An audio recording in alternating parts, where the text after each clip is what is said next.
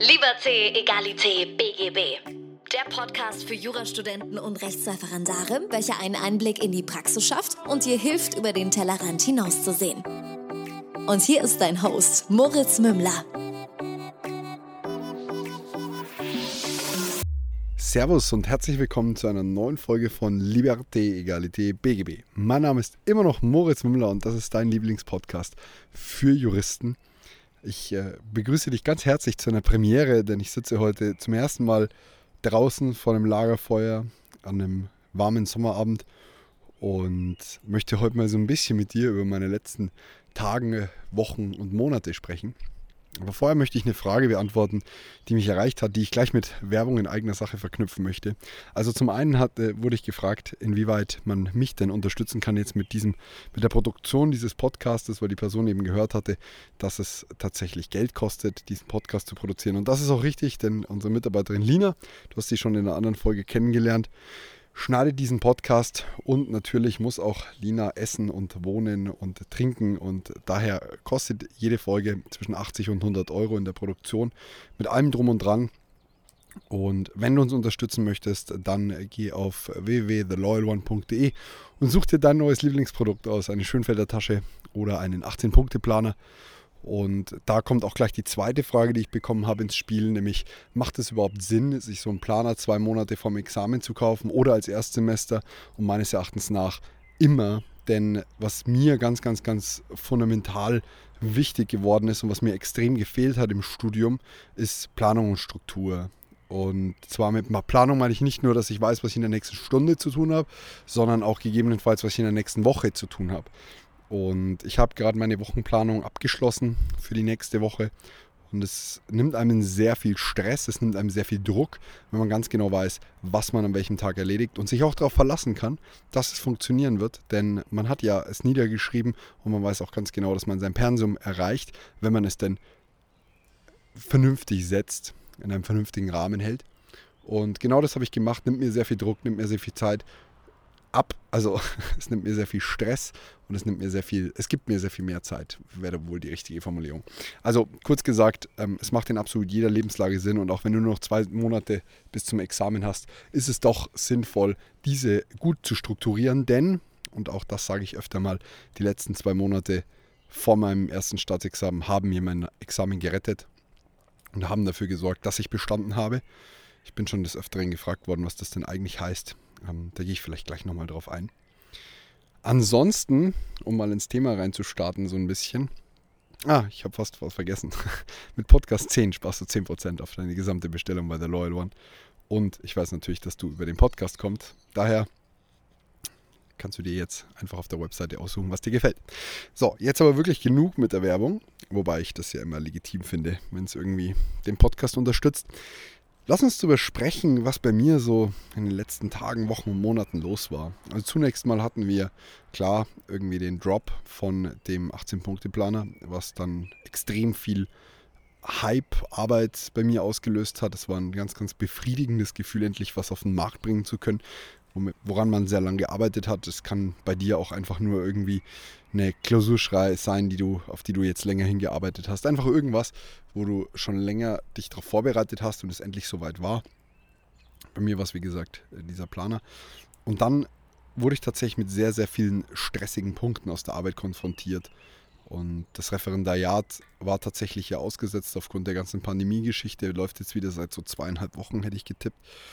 Und es hat mir sehr gut getan, dass das Referendariat ausgesetzt war, denn ich konnte mich jeden Tag wirklich aufs Lernen fokussieren und habe so einen richtig schönen Rhythmus für mich gefunden. Was mich dann aber, wie gesagt, rausgebracht hat, war der Stress. Stress von außen, Stress im Geschäft, Stress in der Arbeit. Und da bin ich dann meinem hyperaktiven Gehirn erlegen denn ich kann mich dann oftmals nicht mal mehr auf die kleinsten Tätigkeiten fokussieren, sondern mein ganzer Kopf dreht sich dann wirklich nur noch um diese, diese Themen. Und es war auch keine, keine, keine, es waren keine schönen Dinge. Ähm, kommt mal vor, ist halt so, war aus der Welt zu schaffen für mich. Also ich habe einfach gelernt, damit zu leben. Und ansonsten ging es mir dahingehend schlecht, dass ich mich super ins Lernen reingestresst habe. Also ich habe wirklich jeden Tag, an dem ich nicht irgendwie vier bis fünf Stunden Netto-Lernzeit bei Forest hatte, habe ich als schlechten Tag angesehen. Und das kam des Öfteren mal vor, dass das nicht funktioniert hat.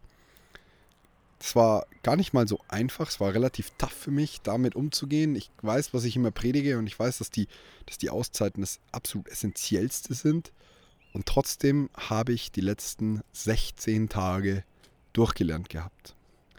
Und habe mich gewundert, warum nichts mehr geht. Warum kann ich den Fokus nicht mehr aufbringen? Warum schaffe ich es nicht mehr, mich auf Themen zu fokussieren? Warum machen mir selbst einfache Arbeiten wie in Anführungsstrichen einfache Arbeiten Steuerrecht, was mir sehr viel Spaß bereitet? Warum ist das nicht mehr das, was mich erfüllt und was mir Spaß macht? Warum macht eine Klausur, warum nervt die mich nur, wenn ich sie schreiben muss? Und als ich dann so ein, zwei Tage drüber nachgedacht hatte, kam mir die Antwort, ja, ich habe keine Pause gemacht. Und die Pausen, die ich gemacht habe, waren sehr monoton. Es war sehr immer das Gleiche. Wieder ins Büro tingeln, arbeiten, wieder zwar dem nachgehen, was mir viel Spaß macht. Und das äh, ist aber dennoch kein vollwertiger Ausgleich. Und dann habe ich gesagt, okay, Schluss, hier reicht's. Und habe einen Kumpel von mir angerufen und gesagt, komm, wir fahren in die Berge, wir gehen zelten. Haben wir dann nicht gemacht, weil es hat geschneit, äh, da wo wir hin wollten. Auf 3000 Metern hat es tatsächlich 5 cm geschneit im Zillertal. Und dann haben wir uns entschlossen, ähm, nach Tirol zu fahren, in, in die Nähe der Kitzbühler Alpen und dort ein bisschen radeln zu gehen. Und das hat mir unfassbar gut getan. Also ich war zwei Tage dort mit ihm. Wir haben uns an eine Flasche Wein gegönnt an einem Abend. Und dieses Runterkommen hat mir, hat mir unfassbar geholfen. Ich meine, ich, ich, ich denke, du merkst es an meiner Stimmlage im Vergleich zu sonst, dass ich sehr entspannt bin und sehr relaxed. Liegt natürlich auch an der Situation, die ich mir geschaffen habe. Aber es ist einfach so unfassbar wichtig, sich diese Pausen zu gönnen und diese Pausen auch wirklich aktiv zu nehmen. Ich war dann von alleine schon gar nicht mehr so viel am Handy, wie ich es normalerweise sein würde. Und habe mir jetzt auch ganz fix für die kommende Woche vorgenommen, meine Handyzeit drastisch zu reduzieren. Ich habe Instagram, die App gelöscht, ich habe Snapchat gelöscht, WhatsApp muss draufbleiben, allein schon wegen der Arbeit. Leider kann ich es auch nicht ganz ausschalten, weil Telefonanrufe sich ja nicht immer ankündigen und ich nicht entscheiden kann, wann die Leute mich tatsächlich versuchen zu erreichen. Das ist so ein bisschen schwierig, aber da gebe ich mir auf jeden Fall Mühe. Ansonsten, was lief gut? Ähm, gut lief, dass ich eben durchgezogen habe. Gut lief, dass ich ja die Disziplin aufgebracht habe, mich jeden Tag hinzusetzen und jeden Tag weiterzumachen. Sprich, ich habe es geschafft, kontinuierlich an meinem Nummer 1 Ziel, nämlich dem zweiten Staatsexamen, jeden Tag zu arbeiten. Und ich habe es auch zu der Nummer 1 wichtigsten Sache in meinem Leben gemacht, nämlich in der Früh aufzustehen. Meine Morgenroutine, auf die komme ich gleich zu sprechen, klappt auch wunderbar.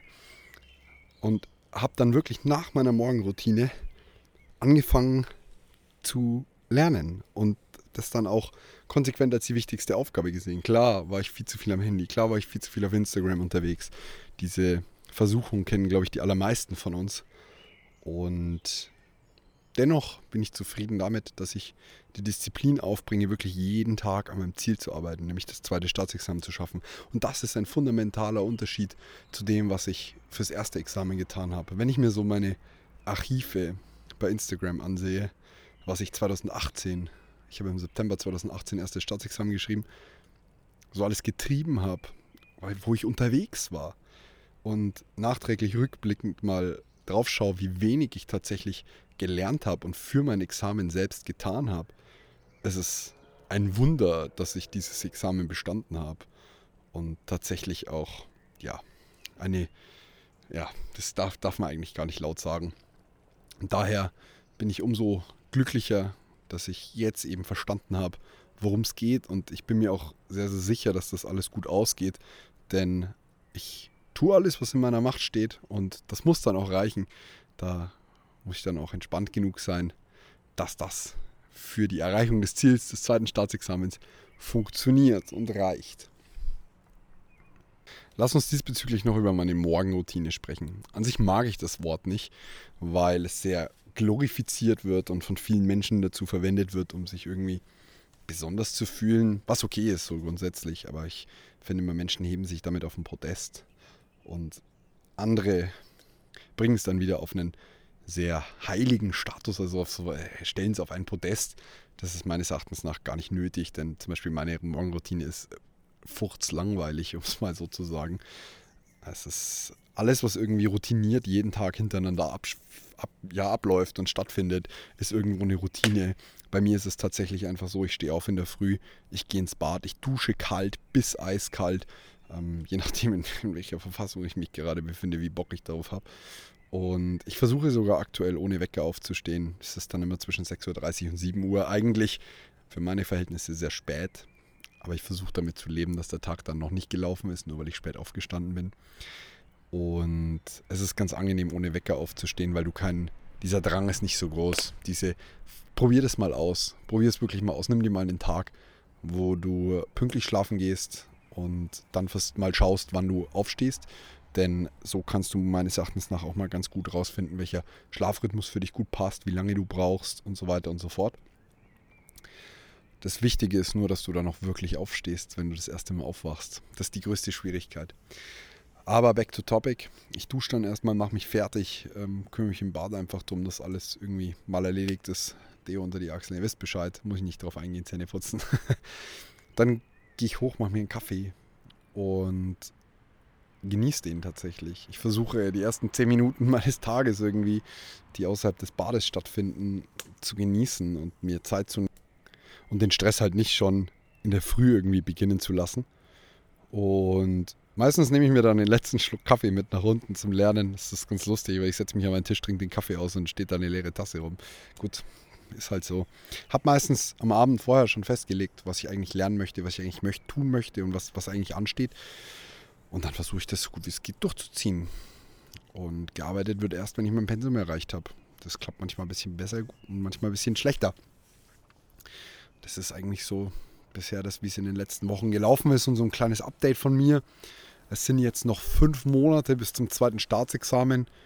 Ich habe das Gefühl, dass ich gut vorankomme. Meine Klausurnoten werden besser. Äh, können wir auch mal drüber sprechen. Ich hatte extrem schlechte Klausurnoten jetzt sehr, sehr lange Zeit und es war unfassbar frustrierend. Ähm, ich möchte auch kurz an dieser Stelle sagen, wie ich mit der Frustration umgehe, denn ich glaube, das ist fürs Jurastudium absolut essentiell. Wir sind in einem Studium, das super, ja, frustrierend ist das einzige richtige Wort. Es ist noch nicht mal so, dass die schlechten Noten irgendwas über deinen über dich aussagen oder über das, wie du gelernt hast. Vor allem nicht in den Probeklausuren. Denn mal angenommen, du hast dich echt gut vorbereitet, bis auf dieses eine Thema. Und dann kommt das Thema dran und du setzt dich danach zwei Wochen hin, arbeitest das Thema komplett auf. Ja, in der nächsten Klausur kommt halt dieses Thema nicht gleich nochmal dran. Das bedeutet aber auch, in der nächsten Klausur kann es dir wieder passieren, dass du wieder schlecht abschneidest, obwohl du ja extrem viel gelernt hast und wirklich viel getan hast. Und das macht das Ganze so unbefriedigend. Kämpfst du nicht gegen deine eigene Dummheit, das kann ich jetzt ganz offen sagen, weil ich, weil es genau mir so geht und genau ich derjenige bin, der diese Probleme eigentlich hat. Ähm, sondern du kämpfst irgendwie dagegen, dass diese, gegen diese riesen Vielfalt von Klausurmöglichkeiten. Und was man auch nicht vergessen darf, ist, dass auf zwei Wochen eine Examensklausur nicht besser wird. Und jetzt war es dann wirklich so, dass ich echt im Strafrecht hatte ich dann mal eine richtig schlechte Note. Normal, verstehe mich nicht falsch, normal bin ich im Strafrecht echt gut. Ich schreibe so zwischen sieben und neun Punkten. Ähm, aber dann kamen halt auch mal vier und dann kamen auch mal zwei. Oder na, drei waren es. Und dann habe ich mich gefragt, wie denn das sein kann. Habe mir die Klausur angeschaut. Na, ich bin immer noch der Meinung, dass drei Punkte sind, aber es hilft ja nichts, gell? Und habe mich bemüht. Und dann habe ich noch eine schlechte Zivilrechtsklausur bekommen, eine schlechte Rechtsklausur. Und dann war schon irgendwie so, ja, diese Sch ist mir scheißegal Haltung. Also wirklich dieses, jetzt ist auch schon wurscht. Mach einfach weiter. Irgendwann kommst du an dein Ziel und das ist ganz wichtig. Vergiss nie, einfach weiterzumachen. Egal was passiert. Hau einfach weiter drauf. Klar solltest du dir irgendwann überlegen, ein System umzustellen, wenn es gar nicht fruchtet und wenn es gar nicht funktioniert. Aber nur weil du mal zwei Niederlagen erleidest, nur weil du mal zwei Kämpfe verlierst, ist dein Krieg ja nicht verloren. Und den Kampf musst du einfach weiter kämpfen und da musst du einfach weitergehen und hartnäckig bleiben und dranbleiben und, und fighten bis zum geht nicht mehr. Und tatsächlich habe ich dann mich wieder gesteigert von 5 auf 7, dann noch, noch auf 8 Punkte. Also die letzten Klausuren, die ich bekommen habe, waren echt zufriedenstellend. Und ja, auch dieser zweitägige Abstand hat mir sehr gut getan. Das kann ich auch echt nur empfehlen. Auch mal, wenn es wirklich um Klausuren geht. Ein, zwei Tage Abstand bringen dich auch wirklich auf mehr Kreativität wieder gegenüber den, den Falllösungen und ähm, weniger diese Verbissenheit und dieses Verfahren, also ähm, sich, sich festfahren in irgendwelchen falschen Denkmustern. Das passiert mir häufig, wenn ich zu viel gelernt habe. Dann fokussiere ich mich zu hart auf einen Punkt und habe nicht mehr diese, diese Weitsicht. Also ich weiß nicht, ob ihr das vom, vom, ob ihr das schon mal gemacht habt mit euren Augen. Also wenn ihr irgendwie was in der Nähe fokussiert, dann ist alles im Hintergrund unscharf. Während ihr könnt auch wirklich weite Sichtfelder anschauen. Und so geht es so ein bisschen in die Klausur. Das Beispiel, äh, ich weiß nicht, ob es hinkt oder nicht. Und in der Klausur ist es tatsächlich auch so. Also du kannst dich halt auf ein Problem versteifen oder du schaust halt irgendwie das große Ganze genauer an. Und so lief es bei mir letztlich, was die Klausuren angeht. Und ich dachte mir, ich suche jetzt mal noch ein paar Fragen raus, die mir über Instagram gestellt worden sind. Ist natürlich klar, dass ich jetzt wieder die App gelöscht habe. Aber, weil ich wollte ja weniger am Handy sein, ich habe mir dazu was notiert. Ähm, und zwar zum Thema Versagensängste. Wir haben da auf Instagram schon in einem IGTV-Video gesprochen. Und eigentlich ist es ja genau das. Schlechte Klausuren, negative Ergebnisse in Test, Testklausuren und in, in Prüfungen, die irgendwie vor dem eigentlichen Examen stattfinden. Und der Punkt ist, mit Versagensängsten haben wir alle zu kämpfen. Jeder von uns. Ich auch. Ich als jemand, der sich eigentlich wenig Sorgen macht, und als jemand, der diesbezüglich echt entspannt an die ganze Sache rangeht, weil ich mir oftmals denke, es haben schon andere vor mir geschafft und es haben Schlauere geschafft als ich, es haben Dümmere geschafft als ich. Ich bin nicht der hellste Stern am Himmel, ich bin aber auch nicht der größte Idiot im Raum. Und das ist mal für mich eine, eine Herangehensweise, zu sagen, erstens hat die Versagensängste jeder. Das ist ganz normal. Lernen damit umzugehen. Du kriegst sie nicht weg. Und zweitens es gibt da verschiedene Techniken, dann, die, mit denen man rangeht. Das eine habe ich dir gerade beigebracht.